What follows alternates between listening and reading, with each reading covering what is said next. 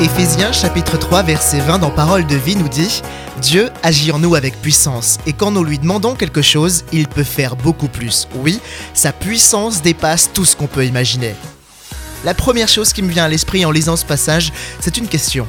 Quelle est la dernière chose que j'ai demandé à Dieu? Je pourrais même dire quand est-ce que j'ai demandé quelque chose à Dieu pour la dernière fois? Peu importe le domaine, peu importe ce que je lui demande, Dieu est capable de me répondre au-delà de ce que je peux croire, espérer et rêver. Mon rôle à jouer, que ce soit audible, à voix basse ou dans le cœur, est de simplement demander. Dieu agit en nous avec puissance, et quand nous lui demandons quelque chose, il peut faire beaucoup plus. Oui, sa puissance dépasse tout ce qu'on peut imaginer. Éphésiens chapitre 3 verset 20.